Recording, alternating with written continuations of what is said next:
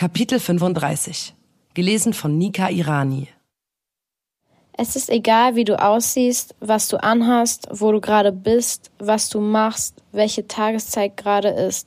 Man muss immer im Hinterkopf haben, dass irgendwas in die Richtung Catcalling oder Übergriffigkeit passieren kann, sei es im etwas harmloseren Ausmaß oder eben in einem stärkeren Ausmaß. Ich als Frau habe eigentlich immer Angst, wenn ich rausgehe. Ich habe diese Angst immer im Hinterkopf, dass irgendwas passieren kann.